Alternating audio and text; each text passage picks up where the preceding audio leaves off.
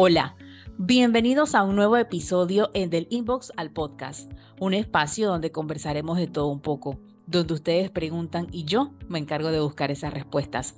Soy Mireya Rodríguez y me encanta estar con todos ustedes.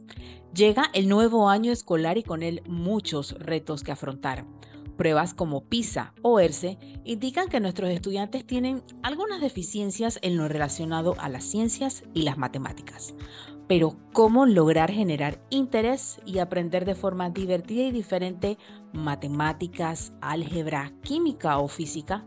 Me acompaña Diego Medina. Él es ingeniero industrial, profesor de matemáticas y actor de teatro y creador de Diego Te lo explica. Bienvenido, Diego. Muchísimas gracias, Mireya. Muchísimas gracias por, por, por este espacio. ¿Qué es y cómo nace Diego Te lo explica? Bueno, Diego Te lo explica nace de la, de la necesidad tanto de los estudiantes como de los padres de familia de reforzar esas áreas donde sus hijos presentan eh, ciertas dificultades como son eh, las áreas de las ciencias numéricas, materias como matemática principalmente, eh, trigonometría, todo lo que abarca trigonometría, álgebra, precálculo, cálculo, física y química. Entonces, esas son las áreas donde los muchachos siempre piden como un refuerzo porque a veces no es lo mismo estar en el salón con 25 compañeros más y tratar de entender que estar solo en casa y entonces tomarse como su tiempo.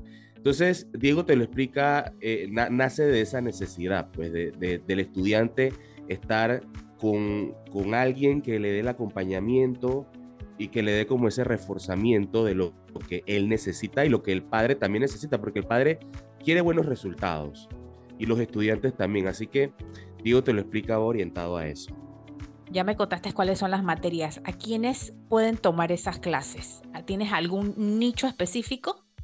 Sí, correcto. Eh, los, los estudiantes que, que toman las tutorías de Diego te lo explica son los estudiantes de secundaria.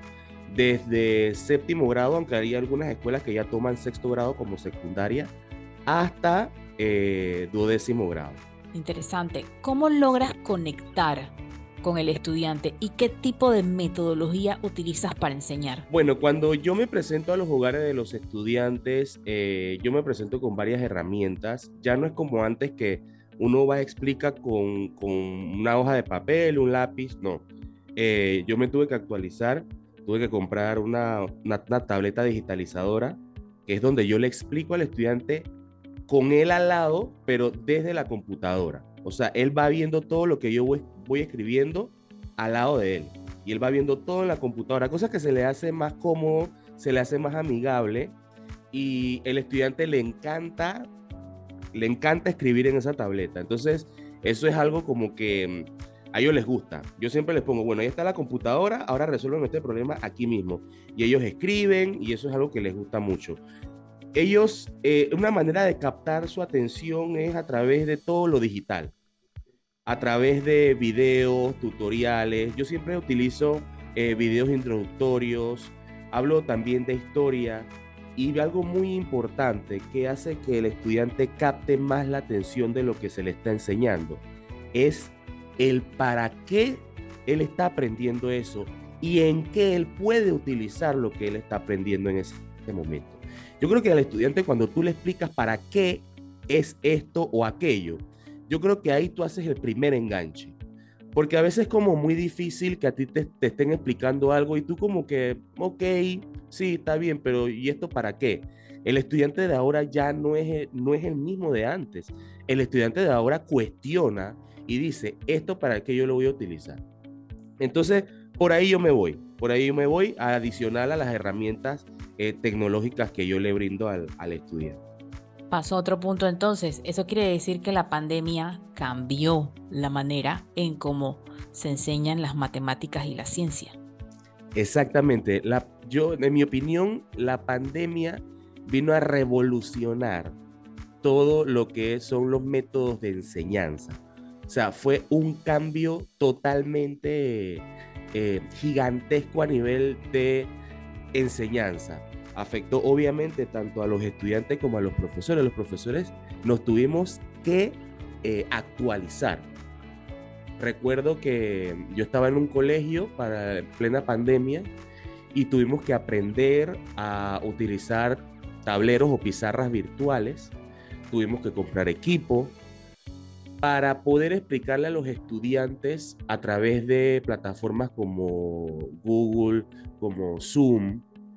Y en el caso específico de las matemáticas, era cómo yo enseño matemáticas a veintipico de estudiantes a través de la computadora. Todos ellos estaban en su casa y yo en la mía. Entonces, ¿cómo yo hacía para yo explicarles a ellos matemática? Entonces, tenía yo que buscar, adicional a, las, a las pizarras virtuales, tenía que buscar eh, páginas como Kahoot, que ahí es donde se le ponían juegos a los estudiantes, ellos formaban equipos, eh, se les daba recompensa, es una manera de captar la atención del estudiante a través de la computadora, porque no es lo mismo estar sentado en una banca física, en un salón, que estar frente a una computadora. Fácilmente tú te dispersas. Entonces, ¿cómo, cómo, el, cómo el profesor siempre eh, captaba la atención del estudiante? Y eso fue lo que hizo la pandemia. Hizo que nosotros buscáramos otras maneras, otras alternativas de captar la atención del estudiante. ¿Tú consideras o crees que los profesores deben implementar otro tipo de metodología al enseñar estas materias y así poder conectar con el estudiante y generar ese interés? Totalmente. Yo pienso que, que una de las mejores maneras de aprender es jugando y haciéndolo entretenido. Yo pienso que las matemáticas, eh, la gente desde muy pequeña le tiene como cierta aversión porque hay matemática o escucha a los papás, ay, era malo de matemática, entonces el hijo va creciendo también ya es responsabilidad del, educador decirle a los estudiantes, miren, la matemática no es su enemiga, la matemática la vamos a usar toda la vida, ya sea que usted estudie eh, ingeniería o estudie derecho o estudie cualquier otra, otra profesión. o estudie periodismo. Exactamente, exactamente. Porque de alguna u otra manera siempre la van a ver. Entonces yo pienso que, que una de las maneras de, enseñar es haciendo las cosas entretenidas a través del juego. Por ejemplo, yo tengo, yo una vez implementé con unos estudiantes, em, yo vi que ellos tenían muchas dificultades en aprenderse los 10 casos de factorización, los 10 famosos casos de factorización de Baldor. Entonces, cómo ellos aprendían eso, cómo distinguían cada caso, cómo sabían cómo eh, resolver cada caso. Entonces, ¿qué hice? Me puse a investigar y compré un juego de Jenga y en cada bloque puse un caso de factorización. Entonces yo los ponía a jugar en, eh, de cuatro en cuatro. Entonces cada uno iba sacando un bloquecito y el bloquecito, el problema que le salía, lo resolvía. Y si lo hacía bien, ya no tenía que sacar otro cubo y le, y le tocaba al siguiente. Si el siguiente lo hacía mal, tenía que sacar otro cubo y así hasta que ya lo hiciera bien y le tocara al otro. Y así. Ya cuando los muchachos veían eso y que la torre se derrumbaba y ay, se formaba la risa y los gritos, eh, veían que era más entretenido, era algo más amigable.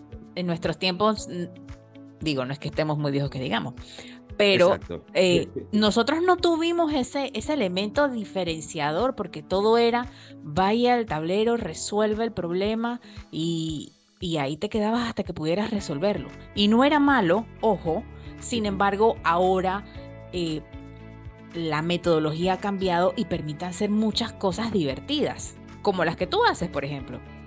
Exactamente, y, es tal cual como tú lo mencionas. Eh, por ejemplo, yo cuando estaba en la escuela, yo todo lo que sé de álgebra y trigonometría, yo lo aprendí gracias a la repetición.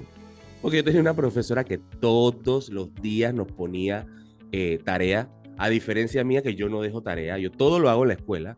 Porque yo digo que si el estudiante está ocho horas en el colegio, esas son las ocho horas suficientes para que él haga su trabajo. Cuando él llega a la casa, es para que él descanse. Y al día siguiente, vaya a trabajar como hacemos todos nosotros. Entonces, eh, en mi caso, sí me ponían tareas y a través de la repetición y el hacer y el hacer y el hacer, fue que yo aprendí, fue que yo aprendí todo lo que sé de álgebra. Pero bueno, los tiempos van cambiando y ya el estudiante, como te dije eh, hace un rato, el estudiante ya empieza como a preguntarse, a cuestionar.